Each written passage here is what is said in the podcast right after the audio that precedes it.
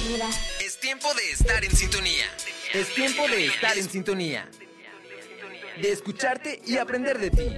En sintonía con mi médico. Donde tus experiencias, tu salud y tu bienestar son la esencia de nuestra sintonía. Comenzamos. Miércoles 7 de la noche. Bueno, un poquito más, ya saben, de pronto, pues hay complicaciones ahí técnicas, pero aquí ya estamos 7:13 de la noche, muy contentos de que nos estén acompañando, muy agradecidos. Por supuesto, invitarles a que nos sigan a través de todas nuestras redes sociales, Doctora Seguridad, Teleseguridad, Radio Seguridad, Centro de Producciones y por supuesto a través de nuestro podcast. Estamos como Radio Seguridad y ahí van a encontrar cada uno de los programas que tenemos en esta gran estación Radio Seguridad pueden repetirlo las veces que quieran, de pronto, ay, no entendí bien lo que dijeron, ah, pues bueno, les regreso a, al podcast y por supuesto ya vas a tener el acceso las 24 horas en el momento que tú quieras y vas en el tráfico, porque déjenme les platico que ya en la CDMX hay tráfico, ya están regresando, pues con eso de que ya pasamos a verde, como las aguas de, seguimos como las aguas de, del Chavo del 8, porque de pronto yo sí sigo escuchando muchos casos, tengo que confesar que sí ya bajaron, al menos eh, en la Ciudad de México han bajado el número de casos, pero pues sigue habiendo contagios, sigue habiendo el riesgo y sobre todo si no te vacunas, pues bueno, ¿qué te digo?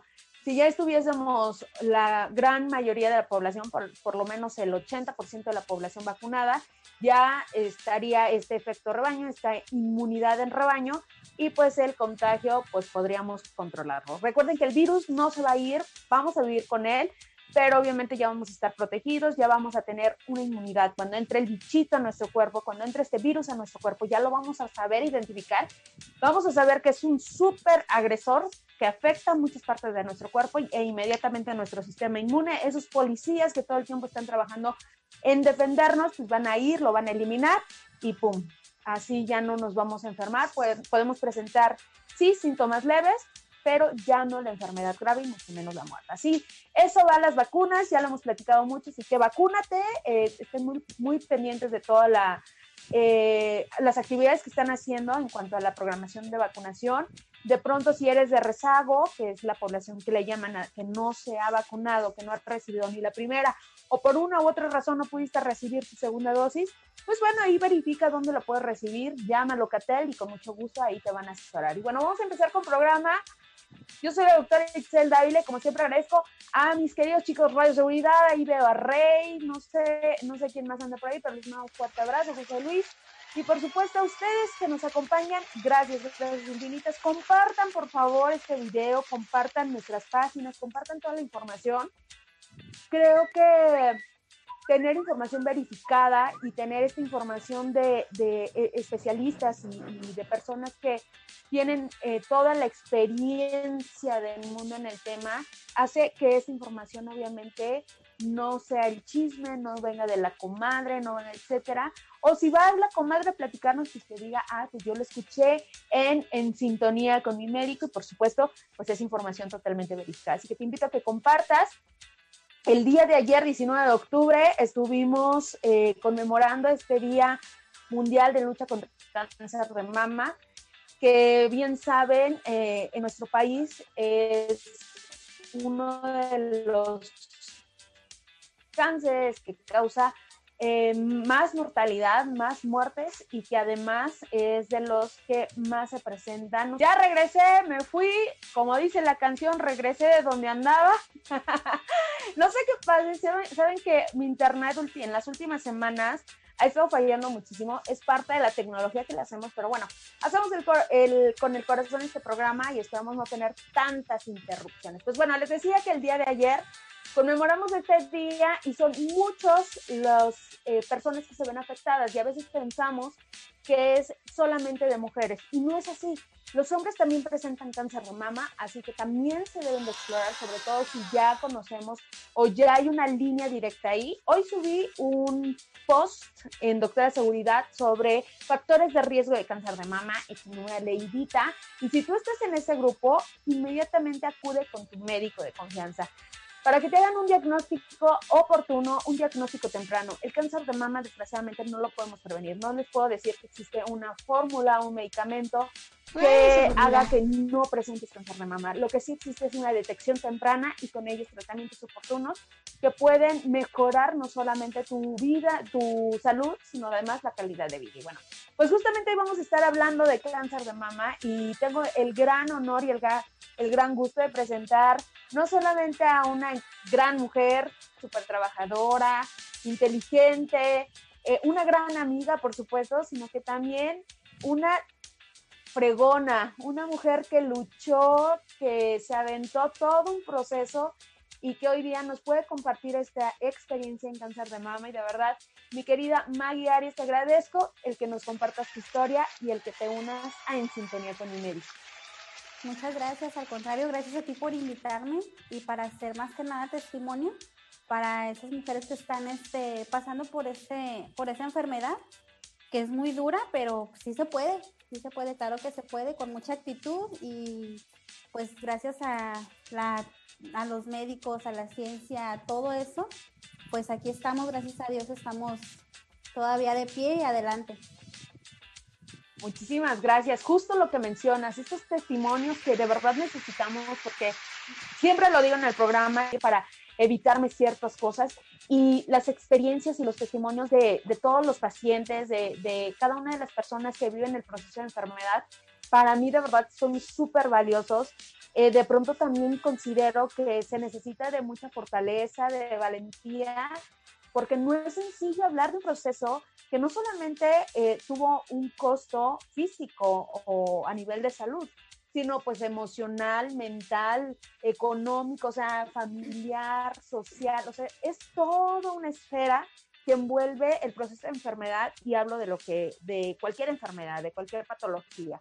Hablando específicamente de cáncer de mama, eh, ¿cómo empieza eh, este proceso? Eh, ¿Tú tenías factores de riesgo? ¿Cómo te percataste? ¿En qué momento? ¿Cuántos médicos fuiste? ¿Cómo fue todo ese proceso para llegar al diagnóstico? Pues primero yo empecé con una autoexploración.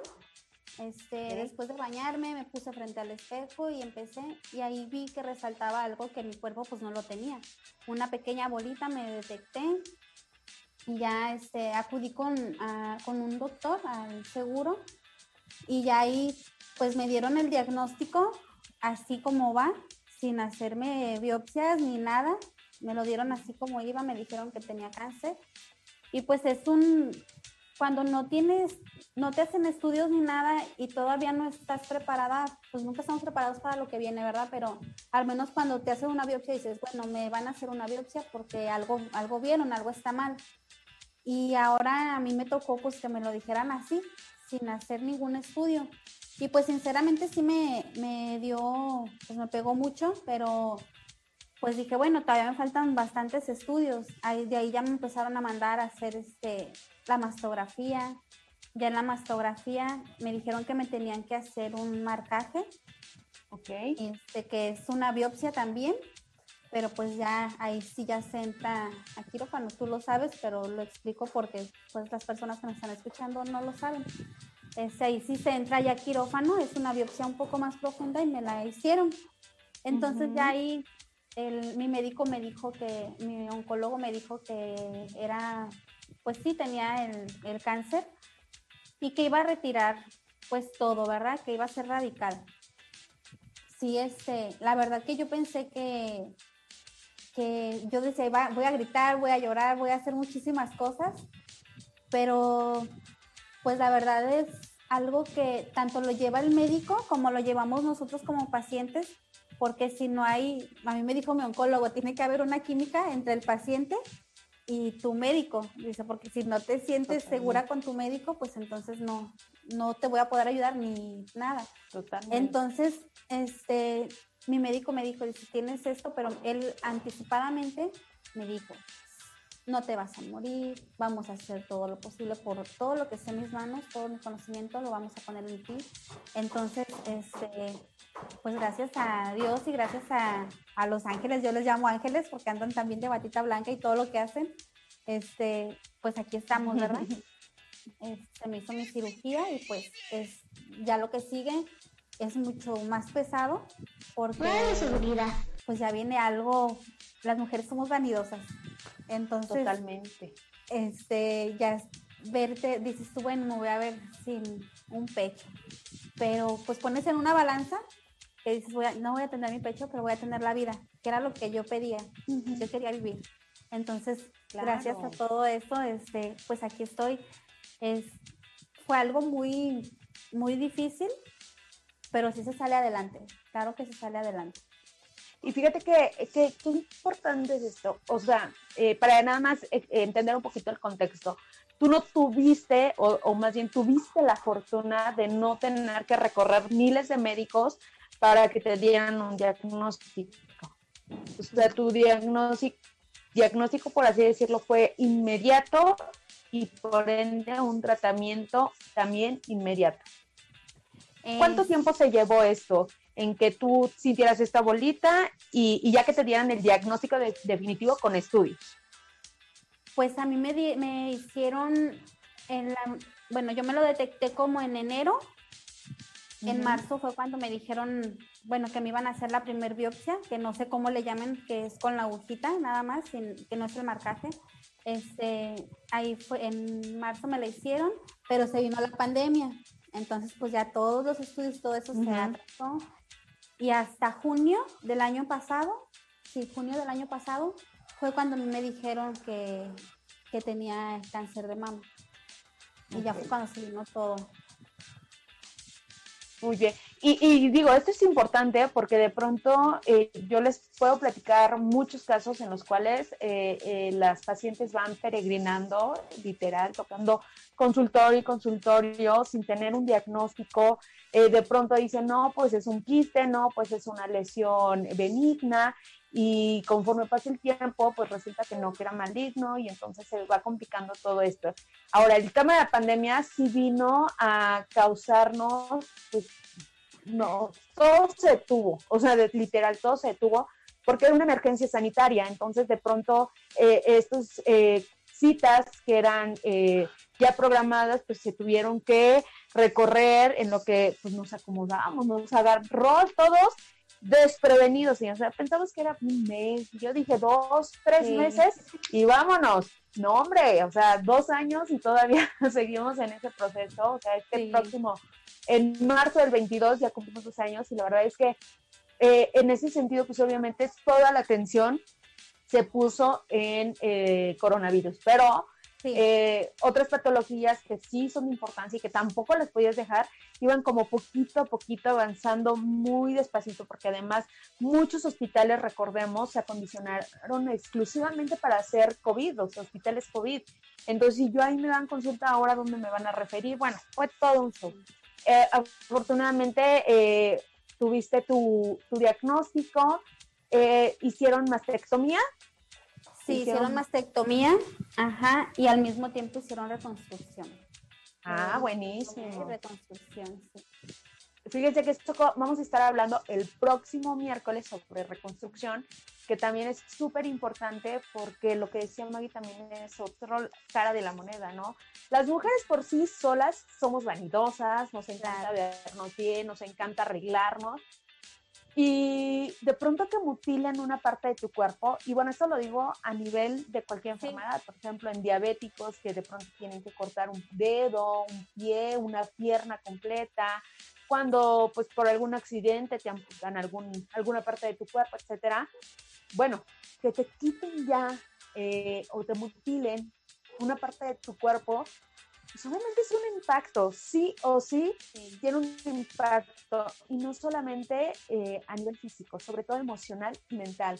En este aspecto, ¿cómo sobrellevaste esto, Maggie? Porque de pronto dices, chin, o sea, ¿cómo o de qué forma, qué fue tu salvavidas? Porque yo creo que muchas mujeres no tendríamos la fortaleza de vernos al espejo y, no gustarnos o, ver algo que no estamos acostumbradas y hasta a veces castigarnos y culparnos por lo que está pasando.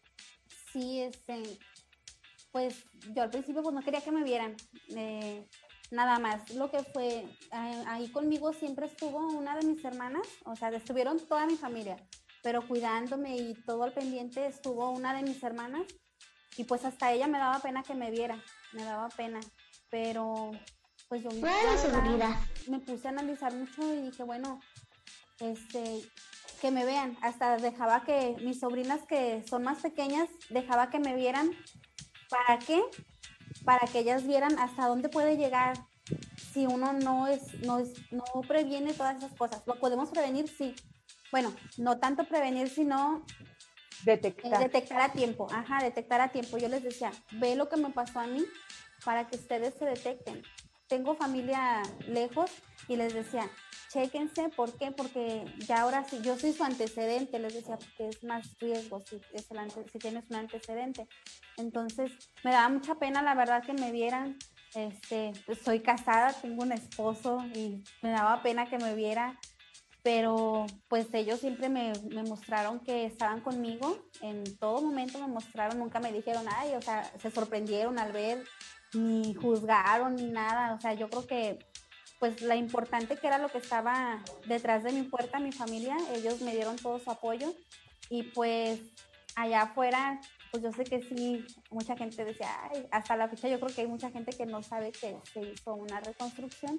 Quisiera decir, ching, mira, aquella muchacha, pues como decimos, ¿verdad? Le cortaron su pecho, a esa muchacha le cortaron. Y pues sí, a veces de repente se sienten miradas y pues es muy difícil también este cuando pues ya entras en el tratamiento y pues te señalan más porque pues se cae el cabello, se vienen muchísimas cosas y pues sí se deprime, yo sí me deprimía, lloraba mucho, pero también entendí muchas cosas, o sea, dije, bueno, a lo mejor y pues es algo, me estoy renovando, me estoy reconstruyendo, algo está pasando en mí, no, no es casualidad, no sé por qué me pasó, pero no renegué, y aquí estoy todavía de pie. Muchas felicidades, mi Maggie, qué, qué fortaleza, porque de pronto sin vivir esos procesos, híjole, nos pueden y nos pueden mucho. Y, y lo que comentabas es valiosísimo. El apoyo de la familia, de los amigos, del grupo de médicos es fundamental.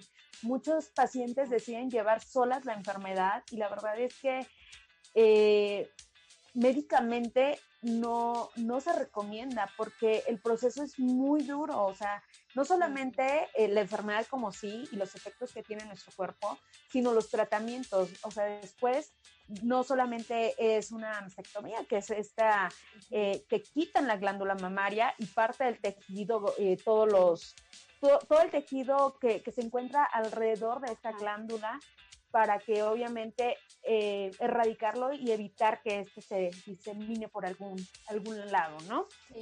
Sino que además, pues entras a, procesos de tratamientos como la radioterapia, la quimioterapia, que son súper, súper complicados. O sea, los efectos adversos son desgastantes.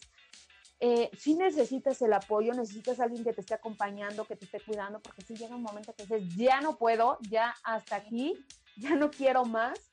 Y, de pronto contar con este apoyo es súper importante. Así que si de pronto tú eres de alguna paciente que está viviendo este proceso o te acaban de diagnosticar, platícalo con tu familia, porque no hay mejor apoyo que la red familiar. Sí. Este, esta relación médico-paciente es súper importante también. Tienes que confiar en tu médico, tienes que ir de la mano de tu médico. Va a ser el pilar, va a ser tu compañero, va a estar ahí en esas batallas tremendas. Así que siempre toma la mano del médico, pero más de tu familia, porque hasta económicamente, o sea, aunque el servicio de salud que tengas, y Secretaría de Salud o privado, tengas la discusión, sí llega un momento que sí, o sea, me está rebasando y para costear, para, para lo que sea, siempre es necesario contar con alguien y no me lo vas a dejar mentir, mal. No, este, claro, tienes toda la razón. Este, yo con mi doctor, mis médicos, porque pues no nada más es el decir es un oncólogo. Yo entendía que un oncólogo pues llevaba todo tipo de cáncer, pero pues ahora que empecé con todo esto, entendí que no, o sea, mi, tuve mi quirúrgico, mi oncólogo quirúrgico, él fue el que me dio toda la confianza y la verdad era de que, pues me decía, ¿sabes qué? Este, pues te vamos a quitar todo, me decía él. este, pero le vas a echar ganas, mira, todo va a estar bien. O sea, me daba una mala noticia, pero al mismo tiempo me daba ánimos. Y yo me venía tranquila, sinceramente me venía tranquila porque decía, bueno, pues si él que es el que sabe, dice que va a estar bien, dice que voy a estar bien, voy a estar bien. Y me venía tranquila, porque decía que iba a llorar y patalear y que iba a decir tantas cosas. Entonces, pues no, o sea, eh, él me dio mucha confianza. Mis hermanas, mis sobrinas, mi mamá, mi papá, que gracias a Dios todavía están aquí conmigo, este, todos ellos me dieron muchísimos ánimos, mis cuñadas, todos estuvieron conmigo. Como dices, este, emocionalmente hubo gente presente, muchísima gente presente. Económicamente también estuvo mucha gente presente. Y la verdad es algo que uno valora muchísimo porque, pues es cuando, porque en, literal no te puedes a veces ni levantar de la cama. ¿Por qué? No porque no quieras, sino porque pues una quimioterapia te la ponen y al día siguiente no te puedes ni levantar no puedes ni comer lo que, lo que, real, lo que comes comúnmente, no puedes. O sea, es algo que dicen, es que tienes que comer esto y esto y esto. Pero pues no es eso, o sea, tienes que comer lo que se te antoja porque en ese momento no, no puedes comer nada. Si se te antoja un pepino, un pepino, cómete lo que sea, pero algo que te caiga a tu, a tu cuerpo, que te nutra, o sea, algo, porque pues sí te, te debilitan muchísimo y pues siempre apoyarte ahí de la familia, de los médicos, es muy importante. Además, si comes, vomitas. O sea, la verdad es que es súper desgastante, es súper desgastante. Bueno, ustedes no están para saberlo, ni yo para contarles, ¿verdad? Pero yo estuve en un proceso eh, eh, de enfermedad en el cual me tuvieron que administrar también eh, algún medicamento muy similar a la quimio. Y de verdad que es híjole, una experiencia eh, fuerte, un gran aprendizaje que te ayuda a entender muchísimas cosas, te ayuda a crecer, por supuesto, pero cuando estás en ese, en ese momento todo lo ves caótico. O sea, te sientes de la fregada, estás cansado todo el tiempo, estás débil, no comes, estás mareado, dolor de cabeza, con náuseas, eh, a veces engordas mucho, adelgazas mucho, dependiendo qué otros medicamentos estés tomando. Entonces se te empieza a caer el cabello, las cejas. Las ya regresé otra vez. qué horror, qué horror. Voy a demandar, voy a demandar, ¿eh? Es que les voy a decir algo. El, el culpable de todo es José Luis porque me prometió un cable que no me ha llegado.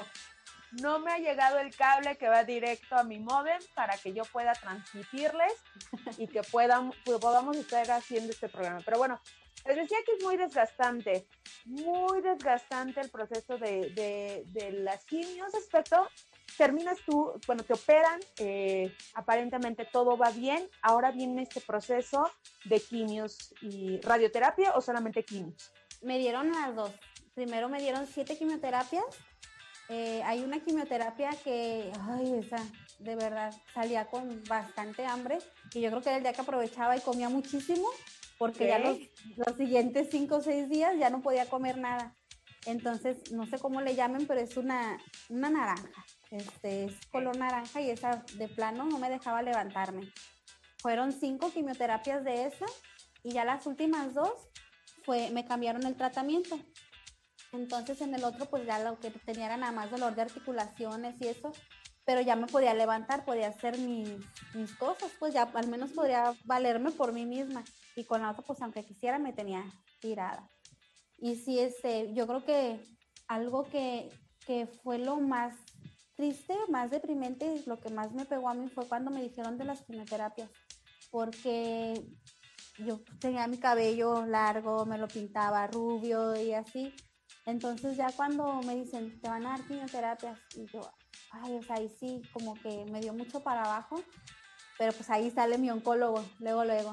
Y luego, no, vaya, no te quiero ver así, tranquila, y esto, y o sea, me dio muchos ánimos, y iba mi hermana conmigo, mi hermana, pues no, dice, no te preocupes, yo me lo corto contigo, me decía mi sobrina, hasta yo me lo corto, tía, todos empezaron. Y pues sí hubo una amiga que me dijo, ¿sabes qué? Yo me voy contigo. Y se fue conmigo y nos cortamos el cabello las dos, así, así como lo traigo ahorita cortito. así no lo cortamos las dos. Y ella pues también tenía su cabello largo y dije, ay no, qué valiente. Yo la verdad me, me pesó muchísimo mi cabello, pero es muy triste ya cuando ves que sí se te está cayendo a causa de la quimioterapia porque cuando te arrancas un cabello que sale, pues, o sea, sale, no sé, tu, no, algo sale en tu cabello. Y cuando empieza a caerse era seco, o sea, estaba muerto, tu cabello, mi cabello estaba muerto. Y yo me, pues sí me deprimía, pero pues yo también me daba ánimos y mi familia me daba ánimos, ya hasta que llegó el momento que le dije a, una de mis cuñadas, le dije, tráigase su maquinita para que me rape toda, porque era, me dolía muchísimo. Y ella me empezó a rapar, ella no quería, me empezó a rapar y ella era la que estaba llorando. Y yo no lloré, y pues yo también tenía ganas de llorar, ¿verdad? Pero dije, no, si Pero te aguantaste como las machas. Claro. y ya me, se puso y me rapó y este y pues ya o sea de ahí en adelante pues ya no es lo mismo porque pues ya tienes que usar los turbantes que hay unos turbantes muy bonitos que yo la verdad las ahorita pues ya me está saliendo un poquito mi cabello pero yo veo algunas personas que se ven o sea el turbante las hace ver o sea súper bonitas yo me veía y todavía o sea siempre me maquillaba y decía ay ahora me voy a maquillar aunque no estuviera aunque no fuera a salir yo siempre me maquillaba, trataba de estar siempre maquillada y mi turbante decía, esta enfermedad, todo el mundo me decía, esta enfermedad es de actitud. Si tienes buena actitud, vas a salir adelante. Totalmente. Totalmente. Entonces, si no, pues, o sea, tienes que echarte porras también tú. Y pues me maquillaba, me ponía, pues como yo me sentía bien, ¿verdad? Y pues es una recomendación para todas las personas que están pasando también por eso, que vean, se vean en el espejo y vean que pues somos hermosas, aunque aunque no tengamos el cabello, somos hermosas. Hay turbantes muy bonitos, este, paliacates. Incluso me tocó ver a una chava cuando me dieron una quimioterapia, así totalmente rapada y no traía nada. Y se veía tan bonita, se veía muy bonita. Entonces yo pues no me animaba, ¿verdad? Nunca me animé a dejarme así sola porque, pues, como te digo, o sea, yo siempre con mi cabello largo. Pero trataba pues de verme, de, de sentirme bien. Y este, y pues ya, o sea, ese fue mi proceso de las quimioterapias. Fue algo muy deprimente para mí cuando yo me enteré. Pero pues ya, cuando ya estás allá adentro, dices, pues ni modo, o sea, o te vas allá o le echas ganas. Y pues no tienes de otra más que echarle ganas, porque tienes una familia y tienes, bueno, en mi caso tengo hijos que pues no me podían ver tampoco así. En ratitos sí veían que me, que me ponía y lloraba y me doblaba, pero pues era normal. Es normal llorar y es muy bueno llorar porque después de que lloras, te sientes liberada. sí, sientes como que esa carga que de pronto traes eh, se, se, va. Y es bien válido, o sea, tampoco es que te hagas la fuerte todo el tiempo, tampoco es que, que tú seas eh, la, la, más valiente ni la que tú puedes, no. Todos seres humanos y también nos quebramos y también tenemos nuestros momentos y también tenemos ahí nuestros deslices, entonces permítete. La vida es así, eh, las emociones son una montaña rusa, así que permítete experimentarlas de todas las formas posibles, porque eso te hace mucho más humano, te hace ser, sentir, te hace también eh, ser humilde y entender y empático y entender al otro y decir, yo sé lo que estás pasando, yo sé lo que pasaste, yo sé, etcétera. Y en ese sentido, creo que eh, eh, el objetivo de En Sintonía con mi médico se cumpliría, porque entenderíamos tanto al ser humano, entenderíamos esta relación con el médico, como nos está diciendo Maggie, pero sobre todo entenderíamos que la salud es lo más valioso que tenemos. No, no es un juego, no es que... Eh, otra cosa importante que quiero decir es que muchos vienen y nos dicen, el cabello te crece, no te preocupes, fíjate tantito, o sea, sí, yo sé que me crece, pero me duele, o sea, a mí mi cabello que yo tenía largo, me duele ya no tenerlo largo. Y permíteme sentirme, permíteme vivir mi duelo, porque no solamente perdí mi salud, no solamente perdí una o dos glándulas mamarias, no solamente estoy perdiendo mi cabello, mis, cejas, mis pestañas, o sea, hay que también ser empáticos y entender, sí, el cabello crece, sí, te vuelve a, eh, vas a tener así tu cabello larguísimo y hasta a lo mejor el doble de lo que tenía. Pero es un duelo y es un proceso. Y en ese sentido hay que aprender a acompañar al, paciente. Eso de, échale ganas, tú puedes, le, estoy echando todas las ganas del mundo. ¿Qué más quieres? Exacto, entonces hay que ser también de pronto muy cuidadosos de cómo cómo acompañamos y si no tenemos nada que decir, es mejor solamente abrazar o acompañar. Yo creo que esa es la, la, mejor forma de demostrar el apoyo, ¿o no, mi querida Maggie? Sí, claro que sí, este, como dices ahí, sí se, se, presentó mucha gente, así que me decía, échale ganas, no pasa nada, tú eres fuerte, tú puedes. Y pues la verdad que a veces si no eres fuerte, ahí te haces, ahí te haces fuerte, porque pues no te queda de otra. Y pues sí, como dices, ser empático con la, con la persona que está pasando por ese tratamiento porque es muy difícil, es muy frustrante, también es frustrante para las personas que lo pasamos en el momento en el que estás, porque pues ya cuando pasa todo eso, lo ves y dices, a ver, yo le doy gracias a Dios que pasé por eso, ¿eh? Le doy muchas gracias porque pues puedo ser testimonio, puedo, porque estoy aquí y porque yo estoy dispuesta a, a entregar a las personas que están pasando por todo eso, no hay mejor persona que la que pasó por eso para que te dé un consejo o porque nadie te va a entender. Nadie te va a entender más que quien pasó por eso. Entonces, yo cada que voy a, cuando voy al consultorio digo, ay, y oiga, ¿y cómo están? Y eso, aunque no me pregunten, yo les digo, ay, yo también pasé por esto y sí que sé, y le hice así, esto y lo otro. Incluso me meto también por la parte religiosa. No soy de ninguna religión, pero pues creo mucho en un poder superior, en, en aferrarte a algo, siempre tienes que aferrarte a algo.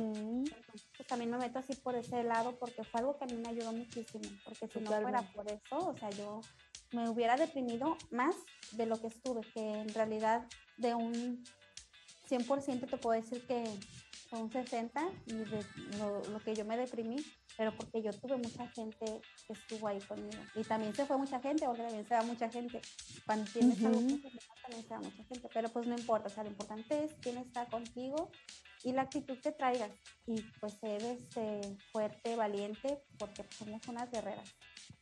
Totalmente, me encanta, me encanta mi querida Maggie, me, me fascina tu forma de pensar, esa valentía, lo aguerrida, eh, eh, eh, toda la razón. De pronto sí necesitamos, o sea, no necesitas estar en una religión, hay algo, hay algo, si tú crees, yo lo decía mucho en un programa que tenía con una amiga, y decíamos, bueno, si tú crees en la piedra, pues aférrate a la piedra. Si para ti la piedra tiene el poder, pues aférrate a la piedra, aférrate a lo que tú creas.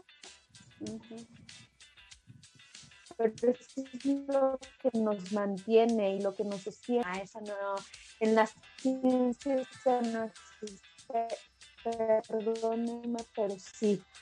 O sea, de verdad que hay un cambio, hay un cambio importante cuando empezamos a ver la vida de distintas formas. Eh, ¿cómo, ¿De qué va a ir el programa? Pues mira, ya, ya se nos fue el programa y, aquí seguimos. Eh, eh, ya se nos va, ya se nos fue, rapidísimo. Pero a mí me gustaría que eh, nos compartieras el momento en el que te dicen que ya estás libre de, de toda enfermedad. ¿Qué pasó en ese momento? ¿Qué sentiste? ¿Cómo fue? ¿Cómo te da la noticia el médico? Porque yo creo que es como de, esas carreras que, vas a toda velocidad, que piensas que nunca vas a llegar a la meta y de pronto llegar es como soltar todo y decir, lo logré.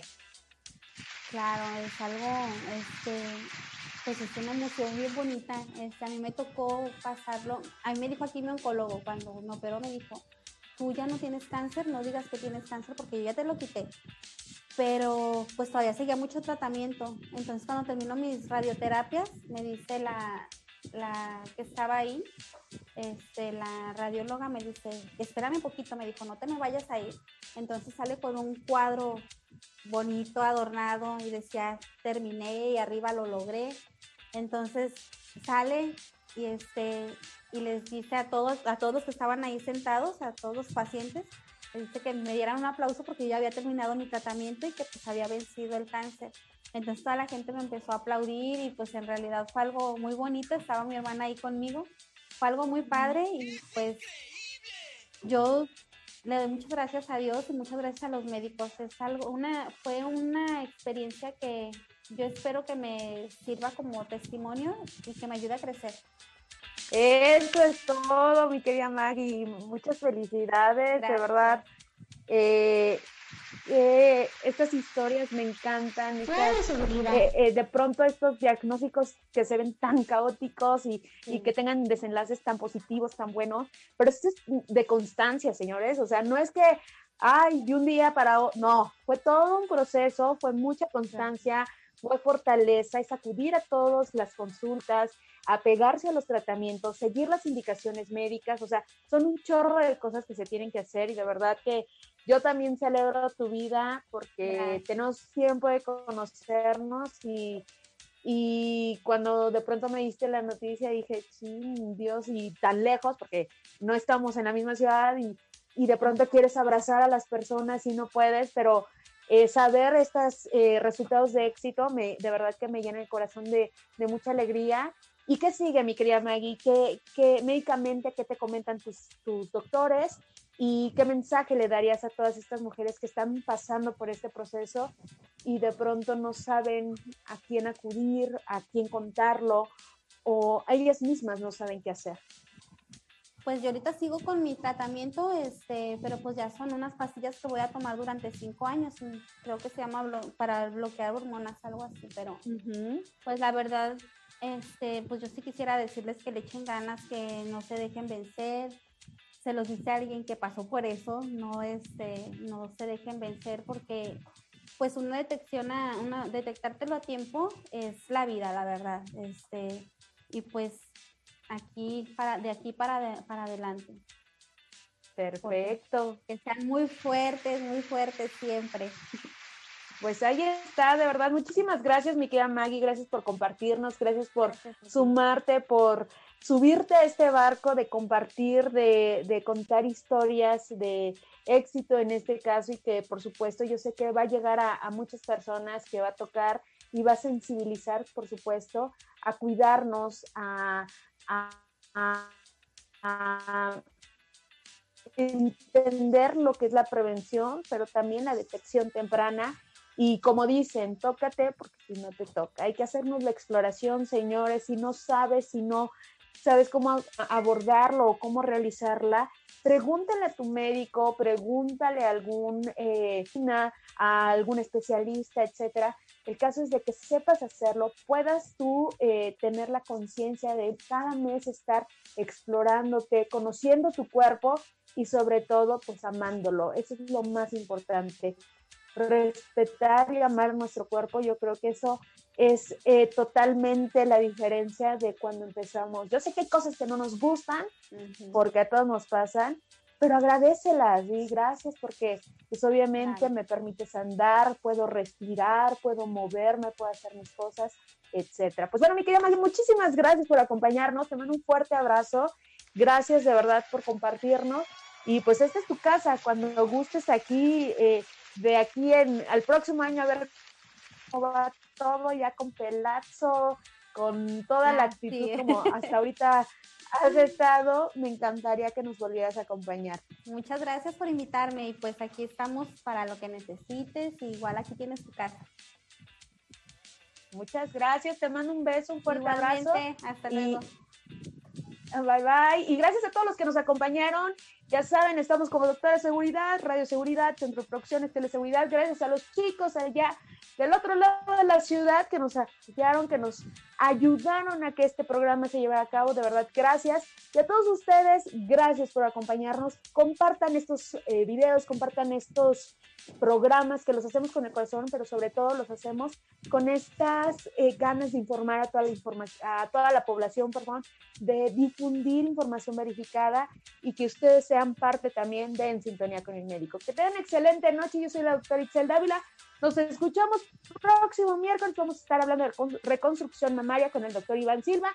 Mañana en el show del terrible los invito, vamos a estar hablando justo de una imagen, señores, el post y cómo hay que hacer esta transformación, cómo vernos bonitas.